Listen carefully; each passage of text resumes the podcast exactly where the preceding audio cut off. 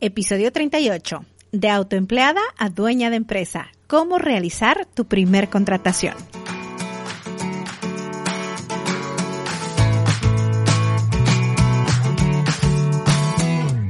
¿Tienes un negocio o deseas iniciar uno? Entonces, este podcast es para ti. Estás en la ciencia de emprender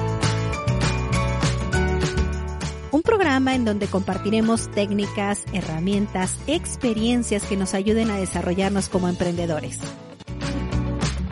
Mi nombre es Patricia Díaz y quisiera acompañarte en esta aventura. Prepárate y disfruta de este enriquecedor camino que es emprender tu negocio.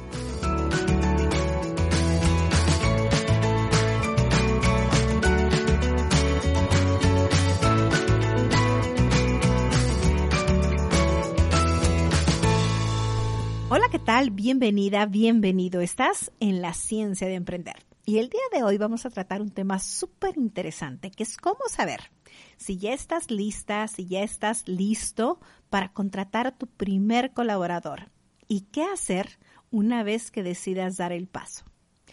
El día de hoy, este podcast básicamente surgió por un curso que di la semana pasada sobre mm, finanzas personales. Y en ese curso veíamos la importancia de pasar de autoempleado a dueño de negocio. En el capítulo 20, de hecho, de este podcast, por ahí 20 y 21, tenemos enseñanzas de Robert Kiyosaki. Y ahí te menciono un poco más sobre este diagrama, se llama diagrama de flujo de dinero.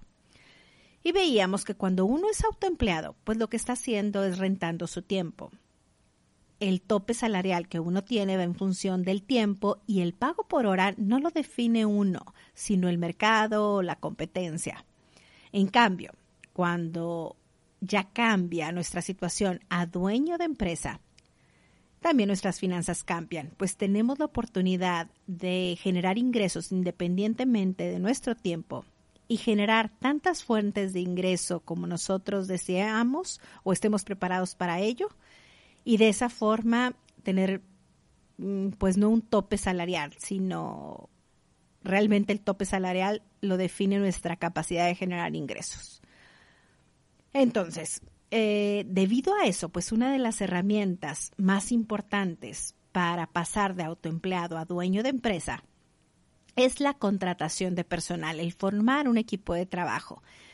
Y este podcast va muy enfocado a los emprendedores que ahorita están en esa etapa inicial en la que todavía son autoempleados y quieren crecer, quieren llegar a ser dueños de su empresa para pues realmente multiplicar sus ingresos y aparte el impacto que puedes tener como, como empresa cuando ya formas un equipo de trabajo es mayor.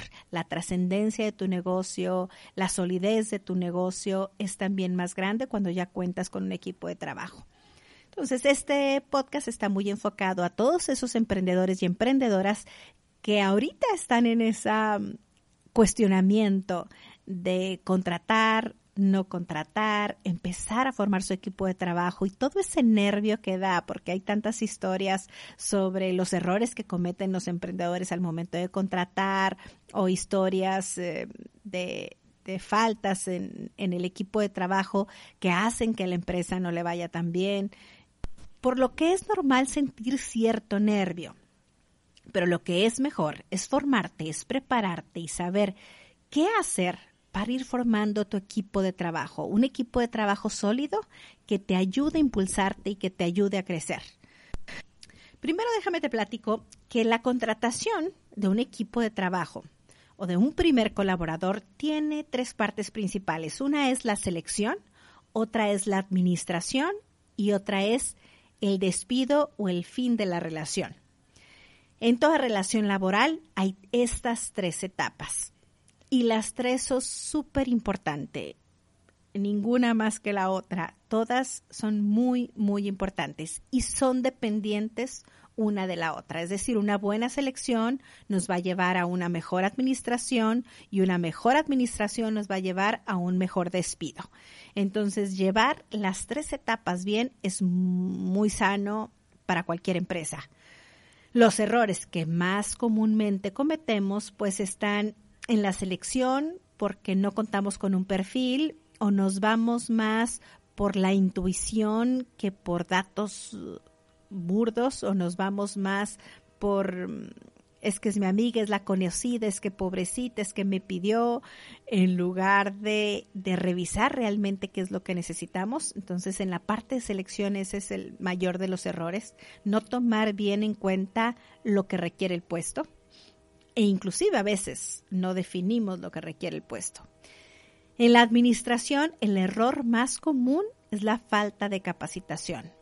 Y en el despido, el error más común es la falta de formalización en el despido. Entonces, vamos a ver qué es lo que los en esas tres etapas, qué es lo que tenemos que hacer para que cada una de esas etapas vaya bien y asegurar que tu contratación valga la pena y ayudarte con toda la información que recibas hoy a erradicar ciertos miedos que evalúes fríamente qué es lo que necesitas y si realmente lo necesitas y que des el paso de contratar y formar tu equipo de trabajo. Te aseguro, eh, yo empecé como autoempleada, ahora tengo un equipo de trabajo y es la mejor decisión que he tomado en mi vida. Yo, yo recuerdo muy bien una vez que estaba pues en los primeros años con mis primeras empleadas y me llega mi primer demanda laboral voy a la papelería que estaba al lado de mi local a sacar las copias de la demanda y todo eso que tiene que hacer uno.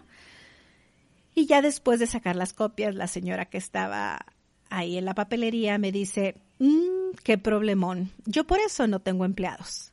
En ese momento, obviamente yo me sentía estresada, me sentía preocupada, tenía una demanda laboral, la primera, no sabía ni cómo enfrentarla. Pero aún así, cuando la señora me comentó eso, dije, no, está bien, esto que me está pasando es parte del, de, de esta decisión, algo debo de aprender de aquí, pero quedarme sin contratar, sin formar un equipo de trabajo, no. Es fecha, han pasado quizá unos 17 años de, ese evento, y es fecha que la señora de la papelería tiene que estar en su local desde las 7 de la mañana hasta las 8 de la noche que cierra,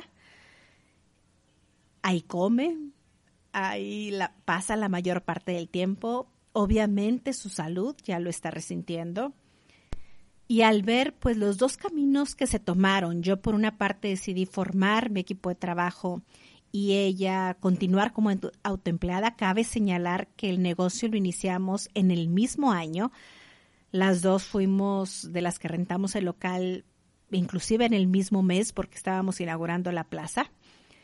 Y la diferencia en crecimiento de negocio, en impacto, en la libertad que ahora siento yo, en la libertad que ahora siente ella, son muy diferentes. Sin dudarlo, con todo el aprendizaje que he tenido, con los problemas que ha llevado, con todo el camino que ha recorrido, sin dudarlo, volvería a elegir el formar un equipo de trabajo. Es de las mejores decisiones que puedes tomar cuando eres emprendedor. Obviamente, todo en su momento, a su tiempo, con sus respectivos mm, pues conocimientos, preparaciones y, y bueno, ahorita vamos a ver parte de eso. ¿Qué es lo que también muchas veces sucede? Cuando contratamos personal, pues ya tenemos un sueldo que pagar y es un compromiso grande el decir ahora pues no solamente tiene que salir mi sueldo, sino tiene que salir el sueldo de alguien más e inclusive pues primero sale el sueldo de él y si alcanza sale para el del emprendedor. Entonces es un compromiso muy fuerte, también una satisfacción muy fuerte. Yo es fecha y precisamente el viernes pasado que estábamos haciendo las nóminas, mi esposo estaba haciendo las de su negocio y yo las de mi negocio. Y los dos estábamos con una cara de, gusto, de satisfacción, de orgullo, de, saber que estamos contribuyendo a la economía de, muchas familias.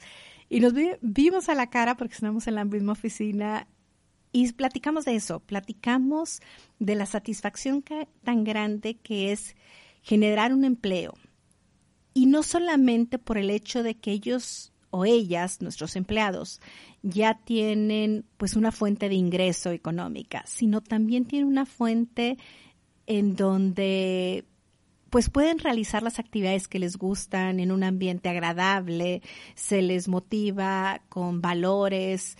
Eh, desde el punto de vista de mi esposo y el mío, pues buscamos ser personas en las que pueden confiar e inclusive de las que pueden aprender algo y, y tener buen ejemplo.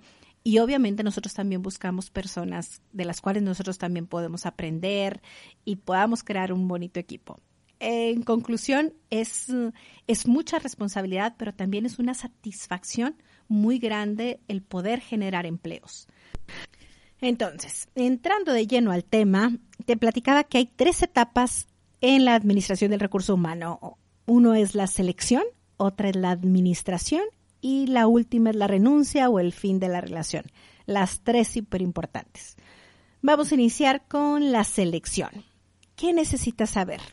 Primero, ¿qué va a hacer la persona? ¿Qué actividades haría la persona que vas a contratar?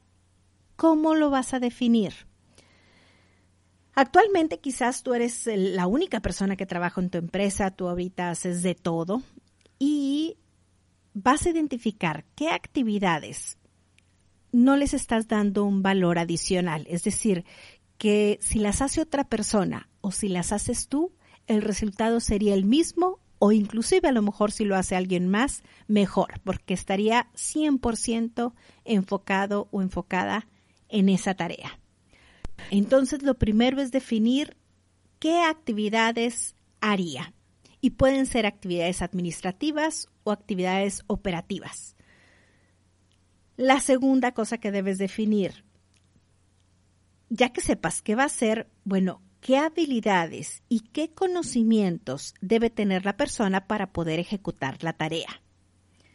Debe ser una persona extrovertida, introvertida, eh, muy enfocada a la tarea, muy enfocada a las relaciones.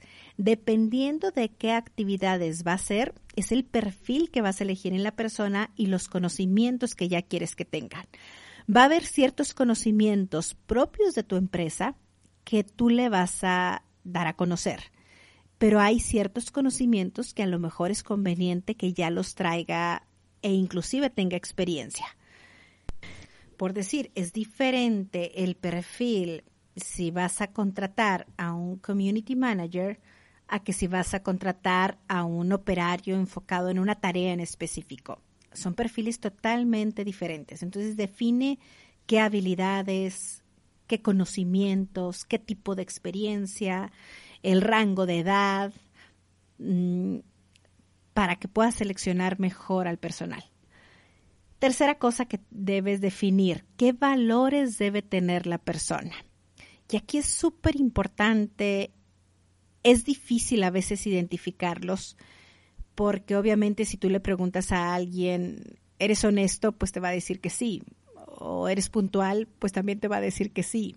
Difícilmente, eh, inclusive a veces es porque ni ellos lo notan o su rango de puntualidad es no pasa nada si llego media hora tarde, entonces no, pues sí, soy puntual. Lo más que llego tarde son 25 minutos y dices, no, eso no es puntual. Entonces, el definir los valores que son importantes que tenga la persona es súper importante.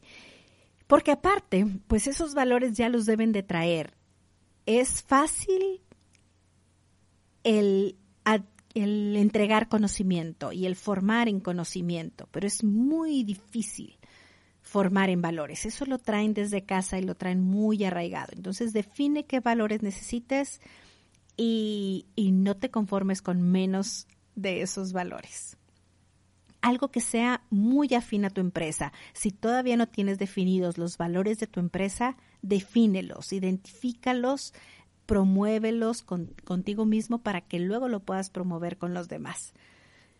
Y la última parte es, ok, ¿y cómo se va a pagar el sueldo de la persona? ¿Cuánto va a ganar? ¿Cada cuándo le voy a pagar? ¿Cómo va a ser su forma de pago? Si va a ser por pieza que haga, por metas o por sueldo fijo, cómo va a ser ese pago y de dónde va a salir. ¿De dónde va a salir? Es lo que a muchos nos da el temor al principio, porque pues es un compromiso, como veíamos en un principio. En las actividades o en los puestos que son operativos es muy fácil definirlos. Si yo, por decir, elaboro cubrebocas y cada cubreboca lo vendo en cinco pesos, pues bueno, de mano de obra, lo más que puedo gastar son un peso y, y bueno, entonces me tiene que hacer tantos al día para que pueda ganar tanto, para yo poder vender tanto, tengo que tener tanto de venta y, y, bueno, se calcula muy fácilmente porque el mismo operario está haciendo el trabajo que posteriormente se va a convertir en ingreso. En donde a veces batallamos un poquito más en definir el sueldo o cómo va a salir su sueldo es en las personas administrativas, como por decir un, asistente o un contador o un supervisor, que no están directamente en la operación. De ellos, el sueldo como sale es básicamente del mismo negocio, obviamente, y debe ser con una contribución al aumento del ingreso. Quizá como contribuyen al ingreso es contestando más rápido los mensajes en un ejemplo de community manager y traduciéndolos pues más rápidamente a venta, dando mayor servicio, entonces lo puedes definir de esa forma. A lo mejor un supervisor pues va, va a ser siendo eh, evitando las mermas, evitando las fugas, haciendo inventarios, detectando pues deshonestidades o cosas que estén mermando en los ingresos del negocio. Una persona de un contador, pues haciendo más eficiente nuestro sistema administrativo y pagando los impuestos justos y a tiempo. El objetivo es que tú tengas bien definido de dónde va a salir el ingreso, cómo se va a pagar, qué, qué aportación va a hacer la persona a tu negocio que pueda hacer que la venta aumente. Yo recuerdo muy bien cuando la primera vez que yo contraté una persona administrativa, pues yo ya tenía varias personas operativas trabajando conmigo, costureras, planchadoras, lavanderas, pero al momento de contratar una persona administrativa, pues sí, para mí fue un, un shock y, y me tardé realmente me tardé. Y me acuerdo que en ese momento estaba yo con un asesor y, le preguntaba, es que no sé si estoy listo, cómo hacerlo o qué, qué va a hacer y, y, qué voy a hacer después yo, porque también esa es la otra. Luego, si ella hace las actividades que yo hago, pues yo ahora qué voy a hacer y a qué me voy a dedicar y todo eso. Y me comentaba, mientras tú hagas lo que tú tienes que hacer, el sueldo de ella se tiene que pagar, mientras tú logres enfocarte mejor a todo aquello que como directora de orquesta tienes que hacer. Y fue lo único que me dijo. Entonces me voy yo y empiezo a pensar, bueno, ¿y qué es lo que tengo yo que hacer?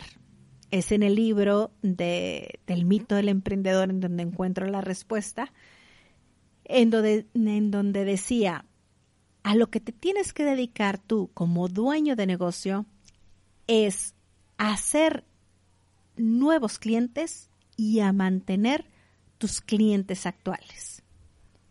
Y eso obviamente es mucho, porque es lo que te ayuda a crecer. Para hacer nuevos clientes, pues a lo mejor vas a crear nuevos productos, nuevas experiencias, nuevas ramas, nuevas eh, metodologías para captación de clientes, vas a poner en práctica ciertas cosas, vas a medir, vas a hacer muchísimas cosas, o sea, el crear nuevos clientes implica muchas actividades. Y para mantener los clientes actuales, pues también otro tanto, porque es desde mantener la calidad, la eficiencia para ofrecer siempre un buen precio, cómo ofrecer siempre un buen servicio, cómo capacitar a las personas para evitar rotación, porque la rotación me pega también en servicio al cliente y en eficiencia, entonces empiezas a idear muchísimas cosas que son a las que tú como director de orquesta te debes de ir enfocando. Y obviamente vas a enfocarte en otras actividades y luego tendrás que contratar a otra persona a lo mejor y así tu organización va a ir creciendo. Entonces, para puestos operativos y para puestos administrativos es importante identificar cómo se va a pagar el sueldo de la persona y cuál va a ser su sueldo. Una vez que tengas todo eso, va a ser muchísimo más fácil lo que es la parte de la contratación. La selección trae dos partes. Una es definir el puesto y otra es seleccionar a la persona. La selección se va a facilitar si tienes mucho de dónde escoger. Entonces, lo primero que hay que hacer es así como ofreces tu producto, pues ofrecer un puesto, vender el puesto a alguien que, que pudiera interesarle. Entre más candidatos tengas es mejor. Y hay una frase que es de, de John Maxwell que dice, sé lento en contratar y rápido en despedir. Porque la contratación sí debe llevar su tiempo. Date el tiempo de captar ciertos candidatos, de evaluar a cada uno, de entrevistarlos. Actualmente las redes sociales y, y pues cuando estamos contratando hay que stalkear, ir viendo este, sus redes sociales para ver realmente cómo es la persona o darnos una idea y ver básicamente si encaja con los valores de la empresa, con lo que nosotros queremos que haga de actividades. Es muy difícil que si tú contratas una persona súper extrovertida y su puesto sea el estar en un solo lugar de trabajo, aislado, pues que se vaya a sentir contento. Entonces, todo esto se hace con ese objetivo de identificar si esta persona se va a sentir como pez en el agua en tu empresa y en el puesto que le estás ofreciendo. Y si también para esta persona el puesto que le estás ofreciendo es un ascenso, que, que no lo vea como que, bueno, pues yo venía de, de esta empresa en donde ganaba más de lo que tú me estás ofreciendo, pero bueno, me conformo no, ya si empiezas así es muy difícil mantener a esa persona, sobre todo mantenerla satisfecha. Debes de contratar a alguien que el estar contigo reciba algún valor, algún beneficio, no siempre es económico, pero que sí reciba un valor y un beneficio mayor a su puesto anterior. Eh, a veces es horario, a veces dices, bueno, es que ganaba más, pero era muy inflexible mi horario y, con esto voy a tener días de home office y días de no home office, etcétera. O sea, ya tú irías creando el puesto, pero sí es importante el que veas que para la persona que estás seleccionando sea un ascenso. Es muy importante la entrevista porque ahí el objetivo es identificar los conocimientos, las habilidades, la interacción con la persona. Si por decir vas a necesitar un community manager, pues mm, probablemente la entrevista o parte de la entrevista sea por mensaje. Oye, quiero ver cómo te relacionas por mensaje, si eres cortés, si eres paciente, el tipo de vocabulario que usas. Y a lo mejor yo te voy a dar muy establecido lo que vas a decir a los clientes que preguntan esto, a los que a los que visitan la página por primera vez diles esto, a los que ya son clientes antiguos les vas a decir esto otro, a lo mejor todo eso va a estar muy estructurado. Pero es importante que tenga como quiera la habilidad, porque hay muchas cosas que se pueden pues salir del control o situaciones que son diferentes, no planeadas y para esas situaciones pues va a salir la verdadera personalidad de, la, de quien está escribiendo el mensaje. Un error que se cometió por mucho tiempo y hay todavía personas que lo cometen es que dicen, ah, para redes sociales, pues sí, mi sobrino que ahí le mueve a las redes sociales y le sabe. No, hay, eh, el objetivo de tener redes sociales no es nada más tenerlas por tenerlas. Hay que tener una estrategia, hay que hacerlo con alguien que sepa eh, de diseño o que sepa de, de comunidades, de crecimiento. Y por eso lo mejor es definir muy bien qué es lo que quieres y luego identificar si la persona tiene esas habilidades. Algo que no puedes dejar pasar son las referencias esas son bien importantes y ahí te das cuenta muchísimo de cómo es realmente la persona de los valores que hay en su vida, porque como te decía en un principio, a lo mejor en conocimientos y en habilidades las personas se pueden desarrollar, pero en valores es súper importante que sean afines a tu empresa. En las referencias te ayuda mucho a identificar los valores. Obviamente también en la entrevista y al momento de stalkear, como veíamos, pero, pero a mí en lo personal lo que me ayuda muchísimo a identificar valores es también eh, la parte de las referencias. Segunda etapa, la administración. Para la administración, hay unos podcasts que te recomiendo bastante, porque sí es un, un tema mm, importante, que es el número 6 sobre retroalimentación, el episodio 26 sobre cómo delegar y el episodio 28 de saca relucir, relucir lo mejor de los demás. Ahí te hablo un poquito de estos cuatro puntos que vamos a ver ahorita en la administración.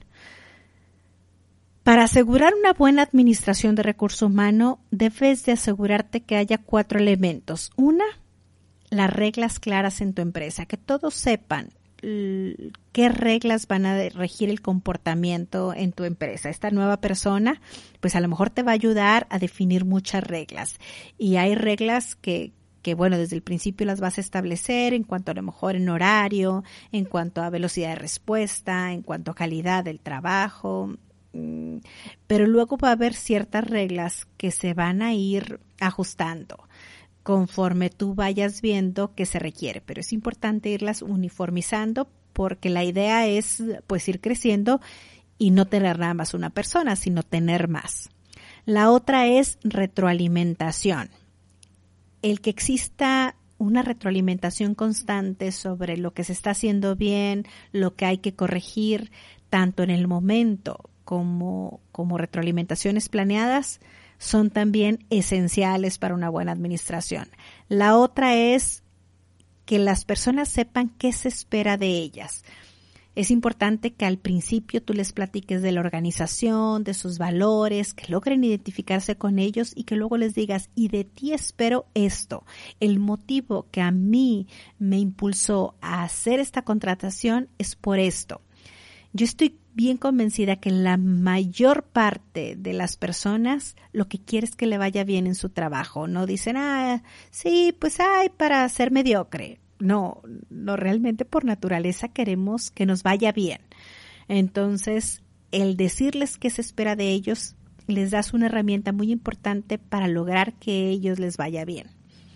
Y obviamente la capacitación. Hay una frase también de Ford que a mí, a mí me hace mucho, pues me identifico mucho con ella y me ha ayudado bastante el recordarla, que es, solo hay algo peor que formar a tus empleados y que se vayan, y que es no formarlos y que se queden. Hay veces que sentimos ese miedo de, de mostrar información a las personas porque si las capacito luego se van y, y, pues todo el esfuerzo, pues sí, pero si no las capacitas y se quedan, yo creo que es definitivamente es peor. Entonces, una capacitación adecuada es esencial. Acuérdate que cuando uno es líder, y alguien nuevo entra a la organización, va a pasar por cuatro etapas. La primera de ellas es que la persona va a ser totalmente dependiente del líder. En esta etapa no puede tomar decisiones, no sabe qué decisiones tomar y está junto con el líder eh, en todo momento. O sea, digo, no me refiero a que, a que físicamente juntos, sino de que muchas de las actividades que hace las hace con la guía directa de su líder. La segunda etapa es cuando ya conoce la empresa, ya está familiarizado con ella, no al 100%, entonces el líder empieza a tomar decisiones junto con, con esta persona. El líder sigue tomando la decisión, pero lo acompaña o le va diciendo cómo llegó a esa decisión para que vaya aprendiendo cuando, cuando se requiera cómo él o ella debe tomar la decisión. La tercera etapa es cuando ya están totalmente familiarizados con la empresa, con sus valores, con su forma de pensar, empiezan a tomar decisiones, pero antes de, tomarla o antes de ya ejecutar esa decisión, siempre la consultan con el líder. Y la última etapa es cuando ya el empleado está totalmente empoderado y toma las decisiones y luego ya nada más te reporta cada cierto tiempo. Obviamente, dependiendo del puesto, pues va a ir siendo las decisiones que toma y cada vez se va a ir empoderando más. A lo mejor al principio va a tomar decisiones pequeñas, luego un poquito de más trascendencia, hasta que llega un momento en el que se sienta pues ya totalmente empoderado en su puesto. Sé paciente, eso es bien importante, sé paciente con la capacitación, nunca está de más el estar repitiendo, es muy normal y sobre todo al principio que recibes tanta información, que digas algo tú como líder y que al cabo de unos días te diga, es que eso yo no sabía. Bueno, acostúmbrate a estar repitiendo y preferible te digan, sí, eso ya me lo había dicho, a que te digan, ay, pues es que no lo hice porque no sabía. Pues bueno, te lo platico y te lo digo y te recalco sobre todo valores, formas de pensar, cómo tomar decisiones, estar constantemente platicando, capacitando y, y bueno, y ser muy paciente porque sí tiene que pasar por las cuatro etapas eh, y muchas veces lo que nos pasa es que de estar totalmente dependiente, luego, luego lo dejamos uh, como si estuviera empoderado. Y bueno, es cuando se cometen más errores por parte de los empleados. Y eso sí, siempre va a haber errores. Así como, como uno como líder se ha equivocado, como dueño de negocio nos hemos equivocado, ellos también se van a equivocar. Y también va a haber consecuencias en cuanto a pues a lo mejor alguna pérdida económica del negocio o, algún, algún detalle que, que bueno, merme en el negocio, siempre va a haber errores. El objetivo es irlos también minimizando, irlos también registrando para que la siguiente persona que llegue pues se le empiece a, a, decir ciertas cosas y evitar lo más que se pueda los errores o que, o que mínimo si un error se cometió, aprender de él para no volverlo a cometer. Y ahí es donde también te comento, las reglas van a ir cambiando, porque a raíz de esos errores, pues a lo mejor te vas a dar cuenta de que, ¿sabes qué? Es que cuando esto suceda por negligencia, sí debe haber una amonestación económica al empleado, o va a haber una suspensión a la persona que haga esto. O sea, es cuando, cuando de repente te vas dando cuenta que es necesario ir cambiando reglas para ir moldeando comportamientos. Yo de repente he llegado a negocios en donde tienen pues ahí muchas reglas eh, establecidas y que a veces las ponen ahí que digo, no hombre, todas estas reglas han de traer una historia atrás. Y sí, muchas de las reglas que hay en las empresas es porque hay una historia atrás y lo que se trata o lo que se espera es no cometer errores. Y la última etapa, la renuncia. Ese es muy importante. Ay, se me pasó decirte, en la selección algo que también es bien importante en la contratación es la formalización. Bueno, en la renuncia también. Formalizar la renuncia es también muy bueno porque cierras el ciclo por completo y así te evitas futuros problemas como puede ser una demanda laboral o, o algo así. Eh, entonces, formaliza la renuncia según en el país en el que estés. Nosotros acá en México hay una junta de conciliación y arbitraje. Lo que yo te recomiendo es, sabes que cada vez que hay una renuncia es ir, vamos a conciliación, ahí firmamos y listo. Y ya así de esa forma cierro completamente el círculo y me olvido de cualquier detalle. Recapitulando, si te interesa contratar a alguien, lo primero que hay que hacer es enfocarte en la selección. La selección va a tener dos partes principales. Una es el definir el puesto y otra es definir al candidato. La segunda es la administración, es la que dura más tiempo y esto esa relación con, con la empresa. Y la última es la renuncia, donde lo más importante es formalizarla. Y ahora que ya tengas un colaborador o, ya estés formando tu equipo de trabajo, es importante que reconozcas ahora qué actividades vas a hacer tú o de qué forma vas a enfocar ahora tu tiempo que antes lo dedicabas a la actividad que va a hacer tu colaborador, en qué vas a enfocar ahora tu tiempo y tu energía para lograr que el negocio vaya creciendo como te dije, es captar nuevos clientes, mantenerlos actuales con todo lo que aquello conlleva. Y que recuerde siempre que tú eres el capitán del barco. Y como en todo barco, va a haber gente que se suba, gente que se baje, gente que, que permanezca, otros que, que pasen rápidamente. Y el único o la única que va a estar todo el tiempo en el barco para mantenerlo seguro, para mantenerlo con vida, para llevarlo a su destino, eres tú. Entonces haz siempre lo correcto para asegurar que el barco permanezca a salvo. Y si hay alguien que se quiera bajar de tu barco, algún tripulante, porque no esté de acuerdo, adelante. Pero nunca vayas a intercambiar tus valores o la seguridad completa del barco por solamente evitar conflictos o mantener contento algún tripulante. Y bien, con esto hemos llegado al final del programa. No sin antes pedirte que nos ayudes con tus comentarios. Eh, agradezco mucho. Laura me escribió esta semana diciéndome, platicándome ahí de su proyecto de regalos. Te agradezco bastante y espero que, que lo que hayamos platicado te haya ayudado. En las notas de este episodio están los datos de contacto. Me encantaría verlos por ahí por el Instagram eh, o compartiendo este episodio. Vamos haciendo que esto que estamos haciendo pues llegue a más personas y que ayude a más personas. Y si tienen alguna contribución, alguna duda, son bien aceptadas y aquí estoy para escucharlos. Y bueno, como cada capítulo vamos a terminar con la frase del día y esta es una frase de un doctor cirujano, Atul Gawande, que dice, contrata la actitud y entrena la habilidad. Ten una muy linda semana, te mando un fuerte abrazo.